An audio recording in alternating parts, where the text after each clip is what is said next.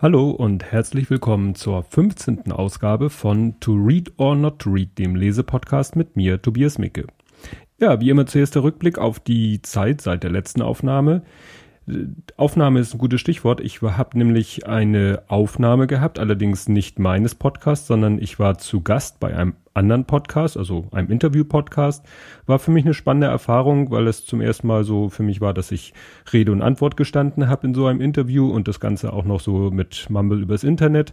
Für mich eine völlig neue Erfahrung. Ich will noch nicht verraten, um welchen Podcast es ging, also wo ich zu Gast war. Das werde ich dann erst verraten, äh, wenn der veröffentlicht ist, dann werdet ihr das erfahren. Ja, ansonsten war das Wochenende vollgestopft. Das war eines dieser Wochenende, wo man auch zwei oder drei draus hätte machen können. Es gibt ja so Wochenenden, da ne, fällt einem die Decke auf den Kopf, wenn das Wetter vielleicht auch nicht so gut ist. Und dann gibt es so Wochenenden, da ist das Wetter ganz egal, weil man hat so viel um die Ohren, dass man gar nicht weiß, äh, dass man gar nicht zur Ruhe kommt am Wochenende. Aber so ist das Leben nun mal. Äh, in der heutigen Folge soll es um eine Urla Urlaubslektüre gehen, die keine war, äh, weil ich das Buch nämlich im Urlaub bekommen habe aber äh, im Urlaub nicht mehr lesen konnte, weil ich mir schon andere Bücher für den Urlaub vorgenommen habe. Und zwar geht es um das Buch mit dem schönen Titel Wie kommt der Sand an den Strand? Wissenschaft unter dem Sonnenschirm. Und der Titel deutet ja schon an, dass es äh, auch um Urlaub geht. Der Autor ist Andrea Gentile, äh, ist keine Frau, wie ich auch selber erst dachte, ist nämlich ein Italiener und da ist Andrea ja auch äh, ein gern genommener Herrenname. Ein Wissenschaftsjournalist, der äh, auch für Wired Italia schreibt also Redakteur da ist. Und das Buch habe ich äh, im Urlaub geschenkt bekommen, von dem ich auch erzählt habe, dass ich in Dänemark war. Und da hatte ich nämlich Geburtstag im Urlaub. Da habe ich dieses Buch geschenkt bekommen. Nur wie gesagt, im Urlaub habe ich es dann gar nicht mehr gelesen. Erst jetzt äh, gelesen. Und es ist ein sehr äh, lehrreiches Buch. Ähm, man merkt äh, sofort, dass es äh, da ein, dass es ein Wissenschaftsjournalist ist, weil es nämlich wirklich um die wissenschaftlichen Themen geht, um die wissenschaftlichen Fragen geht, rund um den Urlaub Urlaub, beziehungsweise genauer gesagt äh, Strandurlaub. Also nicht unbedingt, was weiß ich, Wanderurlaub, Bergurlaub oder irgendwie Cityurlaub, sondern wirklich alles, was mit Strand, Meer, Sand, Wind, Wellen zu tun hat, wird da wissenschaftlich äh, erklärt, äh, erläutert.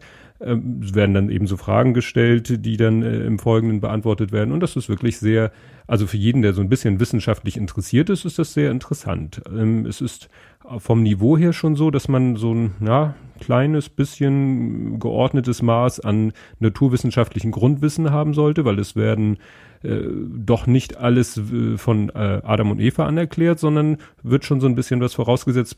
Fachbegriffe werden manchmal erklärt, manchmal nicht. Also mal so als Beispiel äh, das Thema, warum Fische zum Beispiel Salzwasser trinken können und Menschen nicht. Da wird dann mal gerne gesagt, ja, das ist halt die Osmose und dann gibt's da die semipermeable Membrane und so. Und da muss man im Bio eben aufgepasst haben, damit man weiß, wovon der Mensch da redet. Äh, ich hatte da kein Problem mit. Ansonsten muss man vielleicht zwischendurch nochmal bei Wikipedia nachschlagen und schauen, was es, worum es denn da gerade geht, was der Herr da so beschreibt. Aber es ist sehr äh, gut zu lesen. Wenn man nicht äh, die Hintergründe unbedingt wissen will, ist es trotzdem immer noch sehr unterhaltsam. Es geht eben um Wellen, um Strand, wie äh, bestimmte Strandformen entstehen, ähm, wo der Wind herkommt, den wir am Strand haben, wie das mit der Sonne und dem Braunwerden ist und mit der Sonnencreme. Und wenn man nicht gerade so wie ich einen äh, Sohn hat, der äh, jetzt sechseinhalb ist, gerade zur Schule gekommen ist und einem sowieso permanent mit äh, Fragen löchert zu allen möglichen Dingen und man deshalb, was weiß ich, Sendungen mit der Maus auf YouTube rauf und runter guckt, dann kann man da noch eine Menge lernen. Also ein bisschen habe ich auch noch gelernt, aber vieles kannte ich, weil das so, waren so typische Sendungen mit der Maus äh, Themen, die da, die in diesem Buch erklärt werden. War sehr unterhaltsam, sehr lehrreich, kann ich sehr empfehlen, aber für Kinder, weil ich gerade davon sprach, nicht unbedingt geeignet, weil es eben äh, doch ein gewisses Maß an Schulbildung äh, voraussetzt, sonst versteht man zu wenig von dem Buch. Ja, das Buch ist erschienen im Atlantik Verlag, wie passend, und gibt es äh, nur in einer Form als Taschenbuch bei Amazon oder anderen Buchhändlern. Ja, das soll es schon für diese Woche gewesen sein. Ist ein bisschen kurz. Es wird gleich noch mal ein bisschen was sagen nach dem Ausblick zur nächsten Folge. Also im nächsten äh, Folge wird es etwas düster, also nicht sonnig, Strand und schönes Wetter, sondern es wird etwas finster. Das soll als äh, Andeutung reichen.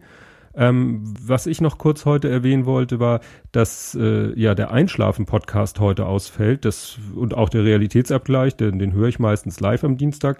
Dadurch hatte ich heute auch viel Zeit, äh, diese Folge äh, vorzubereiten, auch wenn die Folge selber nicht sehr lang ist. Und deswegen, ja, was wollte ich jetzt eigentlich sagen?